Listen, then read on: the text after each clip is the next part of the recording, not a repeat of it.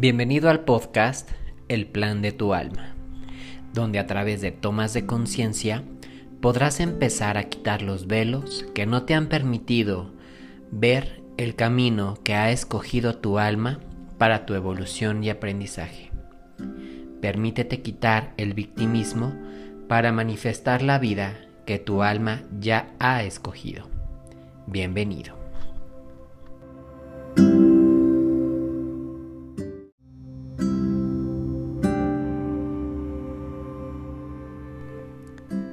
¿Cómo estás, ser de luz? Hoy vamos a darnos la oportunidad de platicar un poquito del ego. Yo no lo abordaré desde la parte de la psicología o desde la parte en donde la espiritualidad nos dice que el ego es esta parte en donde nos mantiene protegidos o nos tiene seguros precisamente para sentirnos que no vamos a exponernos para poder hacer algo que nos vulnere y que nos ponga en peligro. ¿Qué tal que nos permitimos ver ahora el ego como esta oportunidad de poder encontrar esta posibilidad de ver siempre la oportunidad de hacer algo mejor para mí? ¿Y por qué digo esto? Porque el ego, sin duda, siempre nos han dicho que es esta parte que no nos deja, que entonces nos exponemos, nos hace tener el control, la avaricia, la soberbia y que entonces nos hace querer mucho más. Pero qué tal que podemos ver al ego como una invitación a que podamos salir de nuestra zona de confort, de poder empujar un poco más nuestros límites mentales que nos hemos hecho y que entonces podamos realmente ver la verdadera potencia, que podamos ver realmente la verdadera belleza del ser. Porque entonces si no, no hubiera esta dualidad, esta polaridad. Imagínense que nosotros vayamos a un parque temático, que vayamos a Disney y ahí en Disney, pues no la vamos a pasar increíble. Ahí es como si estuviéramos viendo la verdadera naturaleza del ser. Todos los dones, todos los talentos, en donde hay tantas expresiones, hay tantas princesas, tantos príncipes, tantos cuentos, que eso es la verdadera expresión del ser, el poder serlo todo. Pero ¿qué pasa con el ego? El ego es lo que vemos con estos villanos o antagónicos en donde solamente vienen y confrontan a la protagonista o a el protagonista a poder ver aspectos que no habían visto de ellos y que precisamente les ayuda a empezar a desarrollar nuevos talentos, nuevas oportunidades para poder únicamente mostrar lo mejor de cada uno. Así es como ahora yo defino al ego. Es esta herramienta, por así decirlo, en donde me permite ver de cada situación únicamente una oportunidad para aprender. Porque por supuesto nuestra alma en tantas encarnaciones, no solamente en el planeta Tierra, sino en muchas otras galaxias, en muchos otros planetas, ya trae mucha información. Pero estando aquí en el, en el planeta Tierra, bajamos nosotros, pasamos por el túnel del olvido y obviamente nos volvemos un humano cualquiera. Entonces, ¿a qué voy? Si nuestro ser tiene la posibilidad de venir y probarlo todo, entonces ¿por qué no hacerlo a través de los diferentes escenarios? El ego, por supuesto, nos ayuda a que va a estar y nos va a decir, pero va a ser difícil, es que es complicado, es que nadie te quiere, es que no se puede, es que te va a costar mucho trabajo, es que vas a invertir mucho dinero, etc. Entonces el ego, si lo vemos, es esta oportunidad para replantearme a mí mismo realmente si es muy difícil. Puede que sí lo sea, por supuesto, pero si yo me enfrasco en esta parte y no me doy la oportunidad de ver algo más, entonces solamente me está condicionando. El ego, como dije, es solamente esta parte en donde me está protegiendo para que yo no me sienta vulnerado. Pero ¿qué tal si tras estos límites realmente está la olla de oro que tanto estamos buscando? Y no lo digo solamente por la parte material, porque si bien es cierto que en este planeta se requiere dinero para poder hacer muchas cosas, también va con relación al tema del amor, con el tema de las amistades, con el tema de la familia, con el tema del trabajo, con el tema de la creatividad. Si nosotros escucháramos a nuestro ego y no nos permitimos ver que detrás de él está realmente la oportunidad para poder desarrollarme y entonces encontrar la olla de oro, entonces ¿por qué tanta gente ha podido hacer tantas cosas?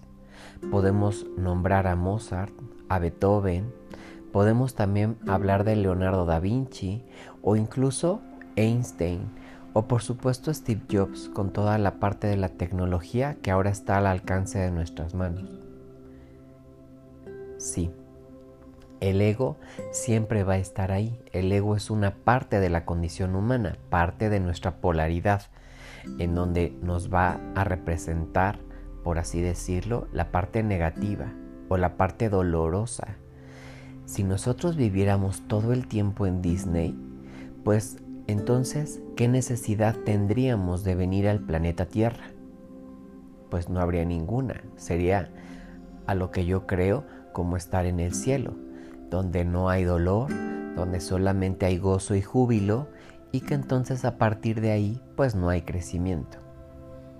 Entonces, solamente si vengo a manifestar cada una de las partes de mi ser, por supuesto que el ego me va a poner cada vez barreras más grandes. No es lo mismo hacer negocios con 20 mil pesos que hacer negocios con 20 millones de pesos o después a 20 millones de euros. Por supuesto, todo conlleva un riesgo, todo conlleva un aprendizaje. Pero si yo no me doy la oportunidad de, de, traspasar estos límites, como ya he dicho, mentales, entonces, ¿qué es lo que va a pasar? Esa es la verdadera belleza del ego. Cada día me da ese chance de poder decir, qué es lo que yo requiero para poder eliminar o superar el obstáculo. Entonces, ¿realmente el ego es tan malo? ¿Realmente el ego no me está dando la oportunidad de superarme y de sobrecrearme cada día? Porque si en esta parte de la espiritualidad nos dicen que nosotros somos seres creadores, entonces ¿por qué no me sobrecreo? Es como si creáramos una actualización de este software energético en donde cada año, con cada vuelta al sol, con cada cumpleaños, yo estuviera actualizando mi software y cada vez tuviera la oportunidad de sobrecrearlo, como las actualizaciones de las aplicaciones. Cada vez le van haciendo mejoras para que tenga una mejor estabilidad, para que no se choque con otras aplicaciones para que pueda responder de una manera más rápida y de eso se trata también en el planeta Tierra.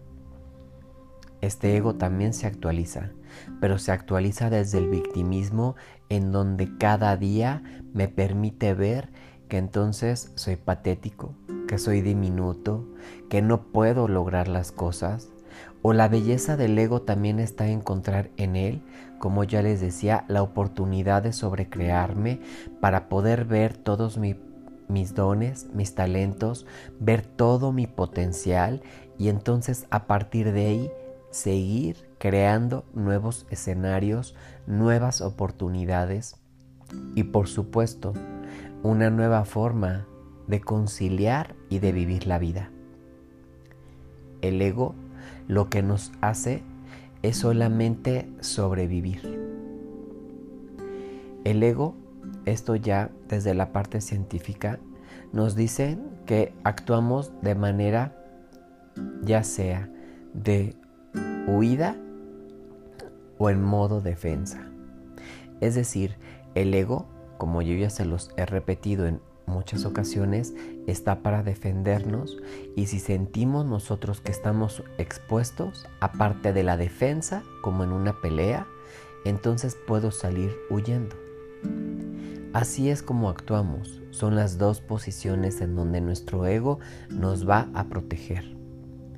Pero ¿qué tal que ya no estamos en estos tiempos de las cavernas? ¿Qué tal que le decimos a nuestro, a nuestro cerebro que ya no estamos en la época en donde estaban los dinosaurios o estábamos con los animales salvajes y que entonces ya estamos protegidos? Sí, que tenemos una familia o tenemos una casa o que nosotros mismos nos estamos protegiendo de las adversidades, no solamente del clima, sino de las situaciones económicas, de las situaciones políticas, y que si yo confío en mí, por supuesto voy a estar mejor. No solamente se trata de, de decírmelo, se trata de vivirlo. No se trata de sobrevivir, como les decía. Se trata de yo empezar a convencerme que realmente estoy bien. Pero también es momento de poder comprender que mientras yo no empiece a darme nuevas oportunidades, a través de ir venciendo mis miedos, a través de reconciliando mis heridas del pasado, entonces siempre me voy a vivir así, desde el dolor, desde el victimismo, desde esta pobreza interna del ser, en donde no me permite realmente ver nuevos escenarios. Todo depende de cómo quieras ver la vida, como una oportunidad o como una lucha. Si estás desde el modo lucha, desde tu ego pequeño, entonces alguien va a terminar muriendo y alguien quedará lesionado o herido.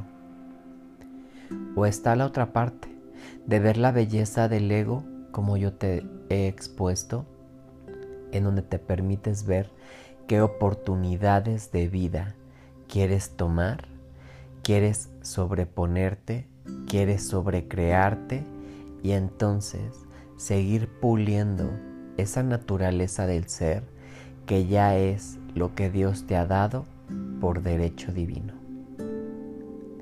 Así que ahora te toca a ti ver el lado oscuro de la moneda o el lado brilloso que no solamente es del alma, sino también del ego.